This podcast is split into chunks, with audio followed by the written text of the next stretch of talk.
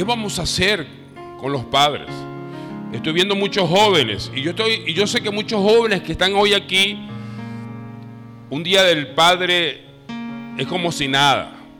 Es más, para muchos jóvenes no debiera existir un día del padre, porque la verdad han sido abandonados. Pero hoy quiero hablarle a los jóvenes, a, a las muchachas, quiero hablarle a los padres y a los que no tienen hijos. Quiero hablarle a todos, inclusive a las mujeres, que aunque no sean madres, escuchen.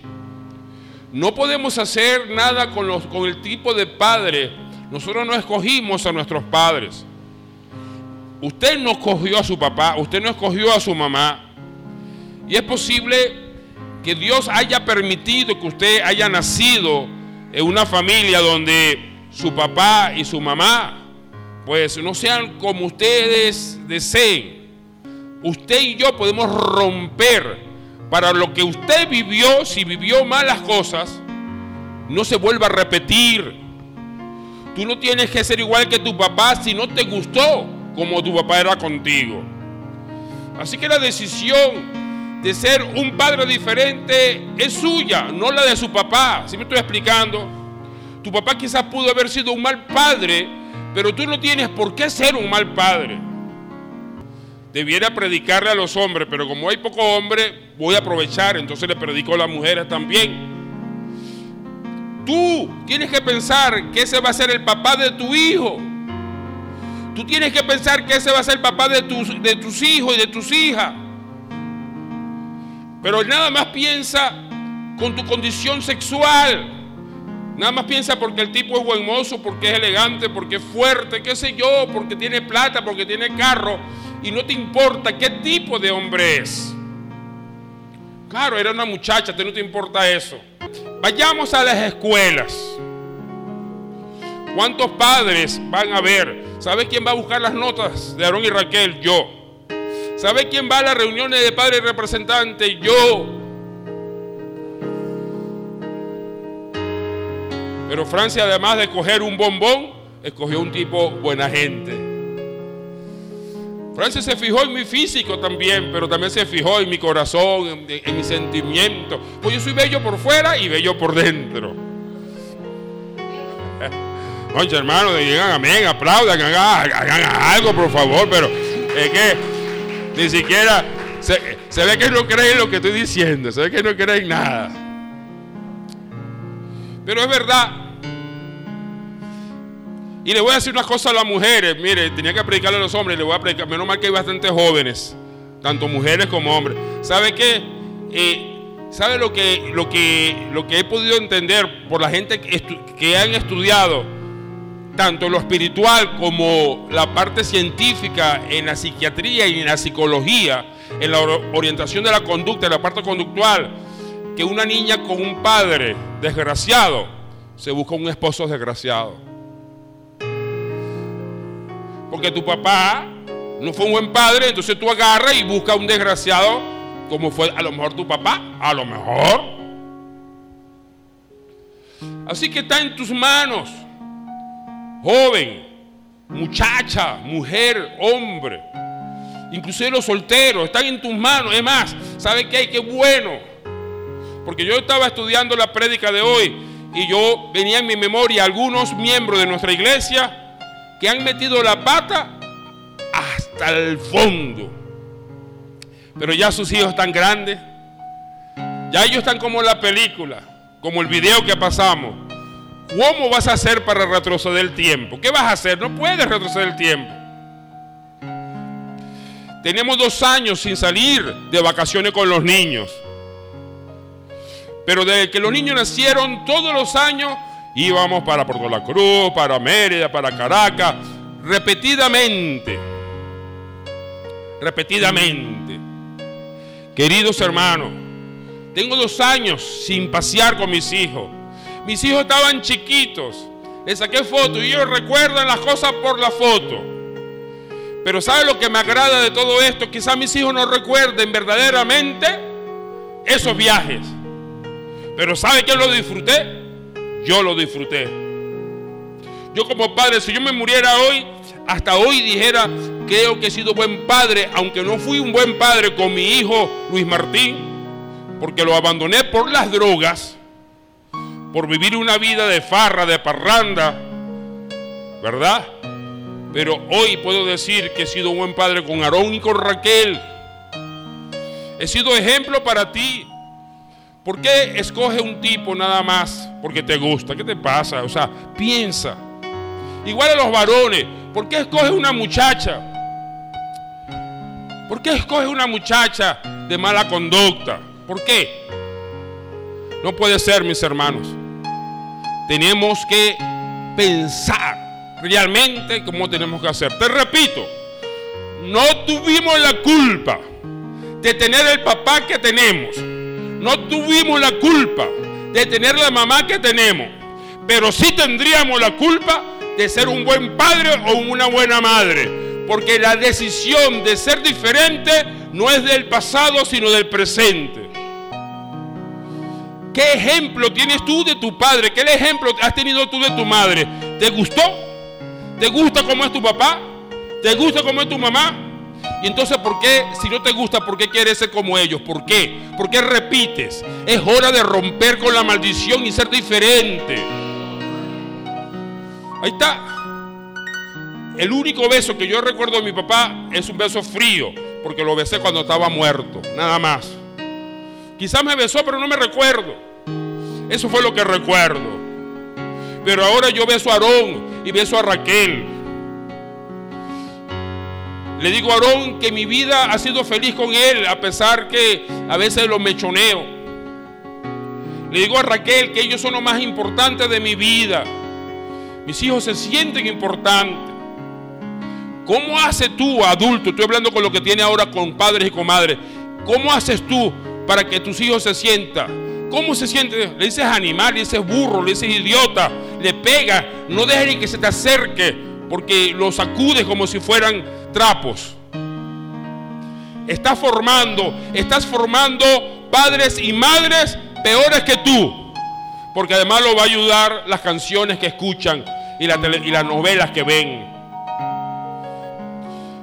Tú puedes romper con esa maldición.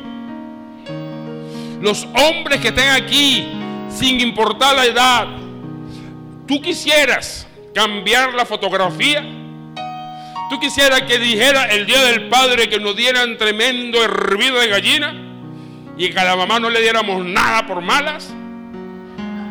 Quisiera, entonces cambiemos nosotros la foto. Pero para cambiar la foto tenemos que cambiar nuestras actitudes. Para que la foto sea al revés tenemos, ¿sabe qué? Mire, hoy pura mujer, es que los hombres no vienen ni para la iglesia. Los hombres creen que las cosas de Dios son para mujeres. Y le voy a hacer una cosa a los pocos hombres que vemos aquí. Las cosas de Dios son para hombres. Vean la Biblia, que no leen la Biblia. ¿Sabe por qué la religión? ¿Sabe por qué las religiones le dan más peso a la Virgen María que a Jesús? ¿Sabe por qué las religiones le dan más peso a la Virgen María o a María que ya dejó de ser virgen? ¿Cree usted que dan más peso a José o a María. Le dan más peso a María. No nombran a José. Es más, nombran, mire cómo nombran Jesús, María y José. Ponen a José de último. Cuando debiera ser José, María y Jesús. Aunque Jesús fuera el Hijo de Dios, el orden de Dios, el diseño de Dios es que primero sea el hombre. El diseño de Dios es que el hombre representa a Jesucristo y la mujer representa a la iglesia. Por eso le ponen velas a las mujeres. Por eso en Venezuela no existe el principado de Venezuela es María Leonza. Porque no es Guaycaipuro. Porque no es el negro Felipe, pues. Porque es María Leonza. Porque hay gente que cree más en María que en Jesús. Le ponen más vela a María que a Jesús. Le rezan más a María que a Jesús. ¿Por qué? ¿Sabe por qué? Porque los hombres de Venezuela no hemos volteado la fotografía. Pero ¿sabe quién es la culpable en esencia? Me perdonan, creo yo. y no estoy buscando culpables, sino estoy analizando la situación. La mujer, ¿cuántas de ustedes, no sé ahorita, pero mi esposa, recuerda que a las mujeres de la casa la ponían a lavar? A las mujeres de la casa la ponían, Francia era pequeña, y de pequeñita con la hermana, y ella era quienes atendían los hermanos mayores y los hermanos mayores parecían los papás de ella. Ella le lavaban, le planchaban, la tenía, o sea, la mamá le, la obligaba a que atendieran. Francia ahora no. Francia ahora le dan, Francia ahora levanta a Aarón y le dice cada quien barra al frente de su casa, del cuarto. Limpia su cuarto y cada quien barra al frente. Entonces pone a Aarón, Aarón, y ya le dijo, voy a poner a, que enseñen a hacer café ya. Ya Aarón está, hace la, tiene lo mismo compromiso en el hogar. Ah, pero las mujeres le enseñan que la, carga del hogar en todo es la mujer y el hombre para la calle. ¿Quién enseñó eso? ¿Quién enseña eso a los hijos? He escuchado a muchas mujeres decir, ay, no importa que me monten, que me monten cacho. Total, mientras que no me falte nada, Tú enseñas a tus hijos así. Tú enseñas a tus varones a ser malos padres. Tú enseñas a los varones a ser malos esposos. Estos jóvenes que están aquí, ¿de qué lo podemos culpar si sus madres no lo enseñan a lavar? ¿De qué lo podemos culpar si sus madres no lo enseñan? O sea, ¿de qué? Usted, mujer adulta, usted, hombre adulto, ¿usted puede señalar a alguno de estos jóvenes que no hagan nada en su casa? ¿No es culpable la mamá? ¿No es culpable el papá? No le enseñan valores, no le enseñan principios. Ah, pero cuando tu hija se casa, si quiere un buen hombre. Ah, pero tú no haces un buen hombre para la futura esposa de, de, de las hijas de los demás. Es decir, me explico. O sea, tú quieres para tu hija un príncipe azul, pero te voy a decir una cosa, tú no estás formando un príncipe azul para las hijas de otros. La mujer tiene que mirarse por ser feliz a su esposo. Es el matrimonio, mis hijos. El matrimonio no es para que me hagan feliz, el matrimonio es para hacer feliz al otro. Porque el que ama, si usted ama realmente, usted está preocupado por ser feliz al otro. El que ama no busca su felicidad misma, busca la felicidad del otro. Pero si tú te buscas un degenerado, una degenerada, que no te quiere hacer feliz, culpa tuya. Culpa tuya. No fuiste capaz de coger el mejor hombre. No fuiste capaz de coger la mejor. Yo pienso, después no te quejes del tipo de hombre que tienes o del tipo de mujer que tengas. Tienes que pensar, tienes que reflexionar. Mi hijo Luis Martín no se ha casado. Y cuando lo hablo de matrimonio, él dice, no, papá, casame yo, yo no soy bruto. Y pensar que yo tuve culpa de que mi, de mi hijo piense así. Es verdad, me divorcié, pero no tenía por qué haberlo abandonado como lo abandoné. Y ojalá él un día pueda escuchar esta prédica. Y aunque se lo he dicho, hijo, estoy arrepentido, te amo. No sé cómo recuperar el tiempo. ¿Y sabe lo que a mí dice él? Papá, tú eres un buen hombre. Ojalá él pudiera escuchar cómo lo nombro en mis prédicas. Juan, estoy arrepentido de no haberlo atendido, aunque me haya divorciado. No tenía, no tuve por qué dejarlo, no tuve por qué divorciarme de mi hijo.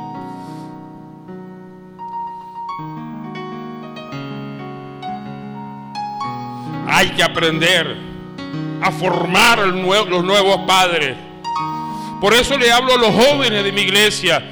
Hijo, yo sé que esta prédica te puede pegar porque a lo mejor tu padre ha sido un degenerado. A lo mejor tu madre no es la mejor madre del mundo y has crecido como un animalito creyendo que como has vivido es lo correcto. Quizás cuando ve, mire, ¿sabe lo que duele? Cuando hay eventos. Yo, si yo fuera presidente de la República, suspendo los eventos del padre y de la madre en los colegios. Porque lo que sufren son los niños. Pero ¿cuántos niños, cuántas niñas crecen con el vacío? No he leído palabras, ya vamos a leer, pero... Y usted mujer, aunque se divorcie de ese, de ese, de ese, no tienes por qué meterle cosas feas a tus hijos, aunque se lo merezca. No por él, es por tu hijo, porque él crezca siendo un buen padre. Por lo menos que crezca creyendo cómo se debe ser un padre. No quiero profundizar porque yo sé que aquí hay muchos hombres y mujeres que han pasado por cosas horribles con sus padres. Y no quiero que salgas aquí triste, en vez de salir administrado, salga triste. Aunque al final esto se va a romper. Pero la idea es ser ejemplo. Diga, diga conmigo, yo quiero ser ejemplo para mis hijos. ¿Cómo usted le va a prohibir a su hijo que fume cuando usted fuma, hijo? ¿Cómo usted le va a prohibir a su hijo que beba como, usted, cuando usted beba? Por favor. Es injusto. Es, es ventajoso que usted como padre se quiera aprovechar de su condición para crear a alguien que usted no es. Otra foto que me llamó la atención. Hay una escultura, no sé en qué país, donde hay un hombre y un niño. El hombre tiene huecos en su cuerpo y dice, y el niño tiene las partes que le faltan al papá, fueron hechas, o sea, le quitaron partes al papá, hicieron al niño. Y dice, el hijo es hecho de las partes del papá. Hay otro video que dice, lo que los niños ven, los niños hacen. ¿Qué está viendo tus hijos? ¿Qué está viendo tus hijos, mujeres, padres y madres? ¿Qué está viendo ahora? Los jóvenes que van a ser padre y madre, ¿qué vas a hacer de tus hijos? ¿Tú quieres que tus hijos repitan la misma historia tuya? ¿Tú quieres que tus hijos tengan un papá como tú lo tuviste? ¿O una mamá? Si tu respuesta es no, entonces es tu obligación cambiar Tienes que cambiar para que no se siga repitiendo el esquema. Rompe el esquema. Dígame lo que dicen. No, no tengo ejemplo. Mi papá llega borracho, mi papá le pega a mi mamá, mi papá le insulta, mi papá la humilla, mi papá la abandonó, mi papá me dejó solo con mi madre cuando había nacido. Si esa es su respuesta, entonces usted tiene que decir, busca un ejemplo. Busca un buen ejemplo, busca un esquema. Porque es que los jóvenes van, van a crecer sobre un esquema que no es. Quisiera yo ser tu esquema. Quisiera ser tu ejemplo. Pero te voy a presentar un ejemplo mejor que el mío. Si saco 20 en el examen de mis hijos, es porque le, brindo hamburguesa y helado. Pero realmente yo estoy seguro que nadie aquí tiene 20, aunque se lo crea. Porque el único 20 le pertenece a Dios. El único perfecto. Es otra cosa más. Otra cosa más. Que no creemos lo que no somos. Y le, y le, porque una cosa es ser el, el héroe de tu hijo. Y una cosa es que tú lo engañes tú mismo. Porque lo vas a, a confrontar yo hablo con mis sobrinos putativos que, me rodean. El problema de los cristianos, de los evangélicos, ¿sabe cuál es? Que le quieren exigir a sus hijos lo que ellos no le han dado y lo que no pueden cumplir. Y se lo voy a demostrar en la Biblia. Que los padres no podemos ser tan evangélicos con nuestros hijos. Por cierto, somos tan evangélicos con nuestros hijos, pero realmente nosotros no somos tan evangélicos. Tus hijos van a estar rodeados de otros niños que dicen groserías terribles. ¿Qué vas a hacer? ¿No lo vas a dejar jugar con otros niños? Tus hijos van a ver películas de guerra. ¿Qué vas a hacer? ¿No lo vas a dar ver películas? ¿Lo vas a meter en una, en una burbuja ¿Qué vas a hacer con tus hijos? ¿Qué vas a criar? ¿Un monstruo evangélico, un evangélico monstruo? ¿Religioso? ¿Qué vas a hacer? Jesucristo dijo, oro para que puedan, eh, parafraseo, puedan luchar en el mundo, no para que Dios te quite del mundo, sino que en el mundo. Y Jesús nos advierte, Jesús nos advierte, lo voy a mandar como oveja entre lobos. También nos dice Jesús, estaremos, somos, aunque estamos en este mundo, no somos de este mundo. ¿Qué vas a hacer? ¿Qué vas a hacer cuando tú has dicho que el internet es del diablo y tu hijo necesita hacer una tarea por internet? ¿Qué vas a hacer? ¿Qué vas a hacer con el internet? ¿Qué vas a hacer con el teléfono? ¿Qué vas a hacer con la televisión? ¿Qué vas a hacer? ¿No es mejor que enseñe a tus hijos a soportar y luchar contra eso? ¿Cuál es el modelo? El modelo no soy yo. Estuve reunido con un personaje del Evangelio en Venezuela, cuyo nombre no puedo decir porque obviamente eh, me están grabando. Y se me salió una palabra de las mías. Y él me dice, ¡ay! Se va a contrictar el Espíritu Santo. ¡ay! Y yo, ¿qué hice? Porque la palabra que yo dije para mí no es grosería, pero para él sí. La prédica que hoy quería hacer era, todo me lícito, pero no todo me conviene. Cuando usted lee ese contexto, usted lee que lo que no te conviene es ser piedra de tropiezo para los demás. A la final es eso.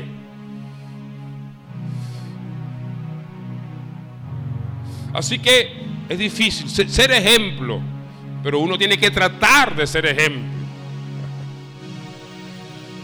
Abra su Biblia en Mateo, por favor. Mateo 6, 9.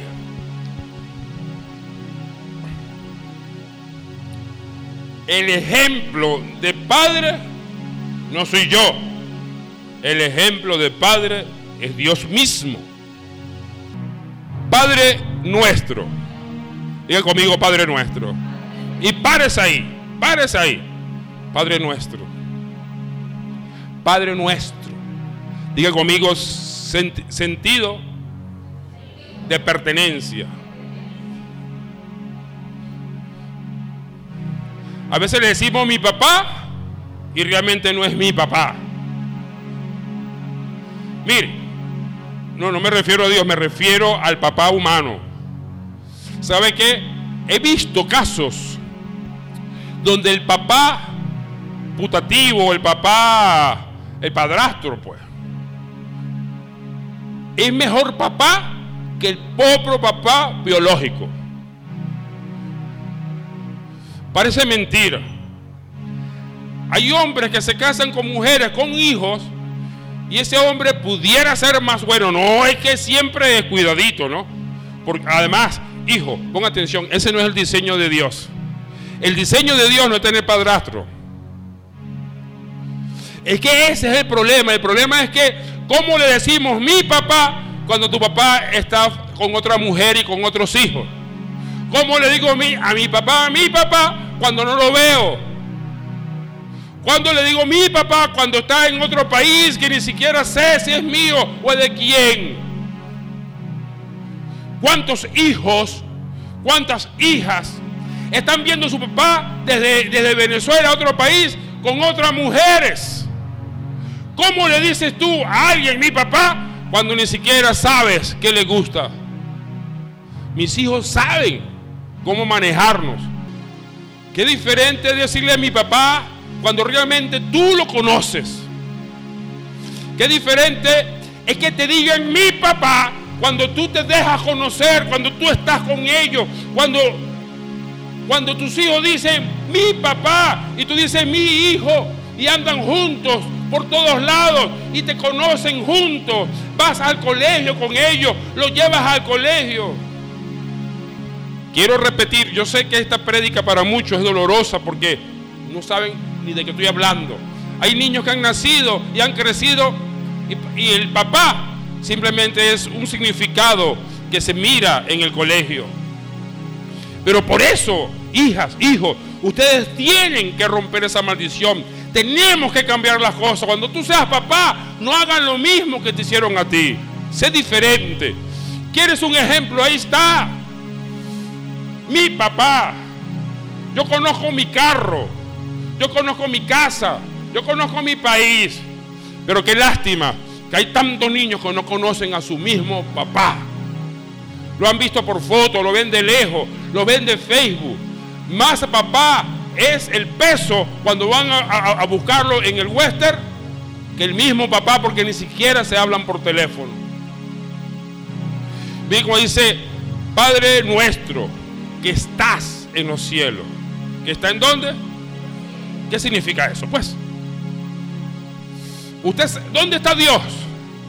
¿Dónde está tu papá? ¿Dónde sabes tú que lo vas a encontrar? ¿Dónde sabes tú que lo vas a ubicar? ¿Dónde? Un padre siempre está ubicado para su hijo. Aarón y Raquel, ahora gloria a Dios por los celulares, porque ahora ellos me llaman donde estén, papá. Y yo salgo mandado. Yo salgo corriendo en medio de la crisis que ayer pasé, un día fuerte. Me llama Francia y me dice, mire que Aarón no sabe si Jesús lo va a buscar. Yo lo voy a buscar porque yo a mis hijos no me gusta ni buscarlo tarde. Hay padres que dejan a sus hijos. Mire, en estos días Aarón se quedaron, Raquel, no, no preocupa de nosotros, sino por otra cosa, se quedaron en el colegio. ¿Y sabe qué dijeron, papi? Estaba llegando el turno de la tarde. Mis hijos me pueden ubicar, mis hijos saben dónde estoy yo, mis hijos me pueden encontrar cuando yo quiera. Así es Dios. Dios dice, Padre nuestro, Padre mío, es mi Padre. Por eso a mí me da rabia algunos hermanos que dicen, no digas mi iglesia, la iglesia de Jesús. Obvio que es la iglesia de Jesús. Esto es de Jesús, pero también es mío, porque yo soy coheredero con Jesús. Porque son personas que no tienen el sentido de pertenencia, porque nunca han tenido nada y nunca han sido de nadie, o de alguien, mejor dicho. Hay gente que no tiene, mire esto, mi amado es mío, como yo soy de mí, sentido de pertenencia. Pero hay varios hermanos que han crecido sin saber, sin que nada fuera de él. Por eso yo digo, esta es mi iglesia, es mi iglesia pues. Claro que es mi iglesia. Mis hijos, tus hijos, ¿cómo le dicen a tu casa? ¿No le dicen mi casa?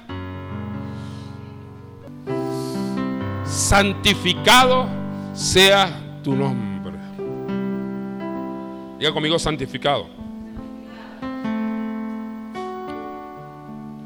¿Qué es santificado? apartado.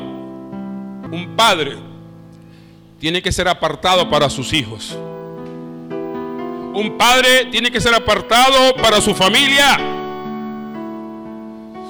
La palabra santificado, cuando dice Padre nuestro que estás en los cielos, santificado, porque nosotros sabemos que nuestro Dios nosotros sabemos que nuestro Dios es un Dios apartado, es un Dios santo, es un Dios ejemplar.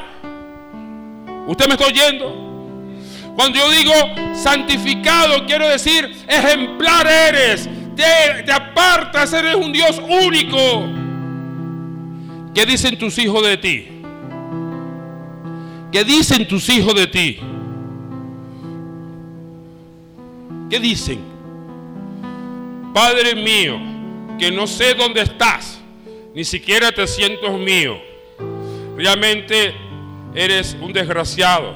Te pasas borracho, no me atiendes, me abandonas. Lo contrario a eso, santificado quiere decir un padre ejemplar que está ahí apartado para su condición. Venga tu reino Venga qué? Tu reino. Venga qué? Tu reino. ¿Qué significa reino, mis hijos? ¿Qué significa reino? ¿Saben qué significa reino? Diga conmigo condición. ¿Saben qué significa reino? Diga conmigo protección. Oído, oído, por favor, apréndanse eso, repítanlo para que ustedes sean unos padres así provisiones, alimento, cuidado, el reino, tus hijos en su, en su casita, sea un rancho, lo que sea, tiene que sentirse en un reino, su reino, protegido, cuidado.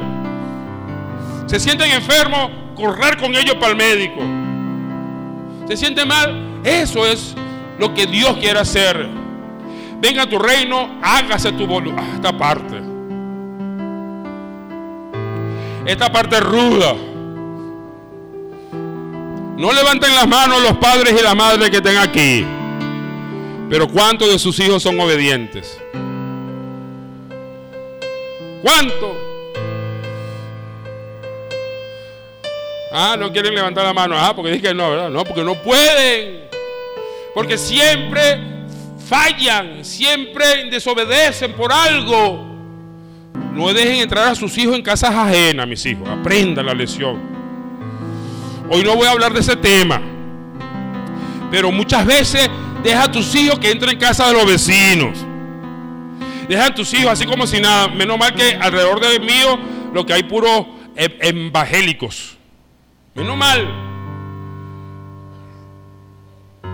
Pero tú dejas entrar a tus hijos a casa de un vecino y tú no sabes si mientras que tú estás confiado están abusando de tu nené o de tu nena. Ay, porque ay, en casa del vecino. Y te pones a chimear con la vecina y tu hijo metido en otra casa con otras personas. No le ponemos freno y después le decimos, hágase, hijo, haga caso. ¿Sabe lo que yo le digo a mis hijos? No entren a las habitaciones de casas ajenas. Aarón estos día entró y le di, no sé si le di, pero sí le, sí le hablé fuerte. ¿Hasta cuándo? ¿No entiendes cómo explicarle a mis hijos que pueden ser violados? ¿Cómo explicarle a mis hijos que pueden ser maltratados? ¿Cómo explicarle a mis hijos? No lo van a entender. Porque ellos creen que es que nosotros no queremos que sean felices. Por Dios.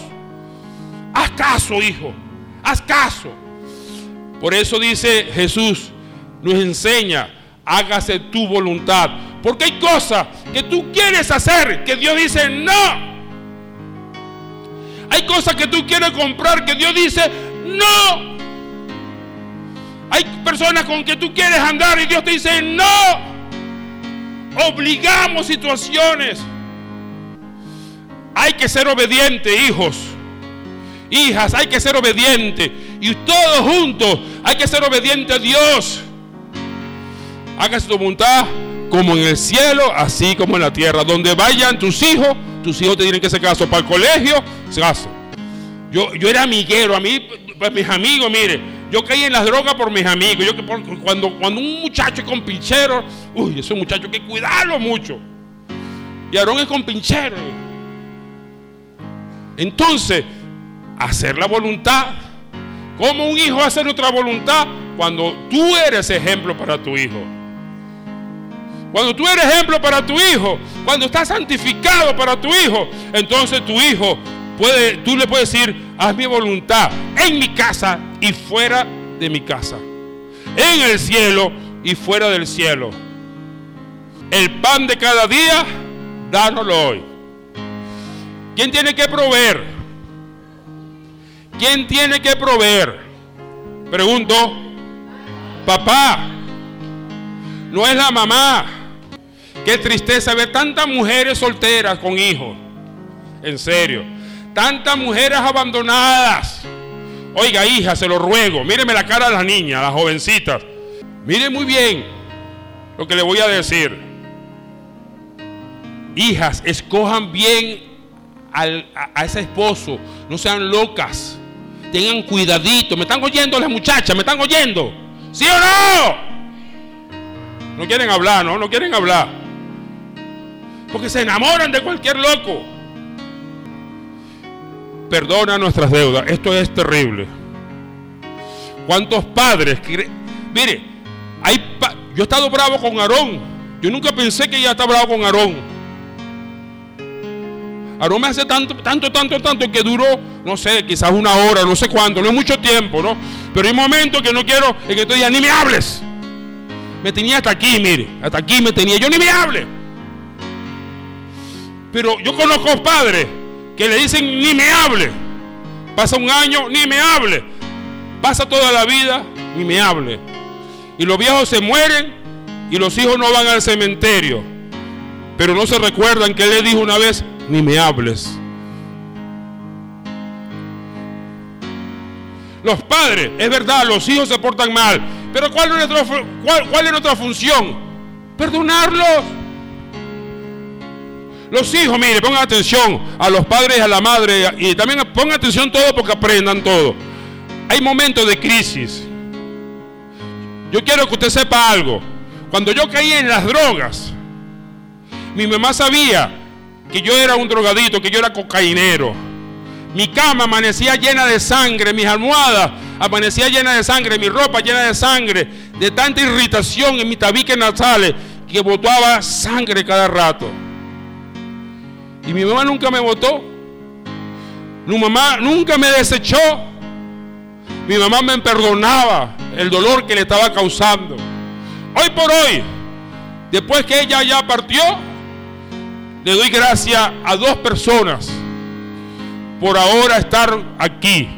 Uno a mi Dios, que me protegió, me sostuvo, me perdonó y ahora me tiene predicando. Y otra a mi madre, que nunca me echó de la casa, que todos los días me perdonaba. Y gracias a su amor, hoy estoy vivo, cuando antes pude haber estado muerto. Un padre tiene que perdonar. Un padre tiene que olvidarse de lo que los hijos hagan. Recuérdate, Padre, que tú fuiste igual. Recuérdate, Padre, que a lo mejor tú fuiste peor.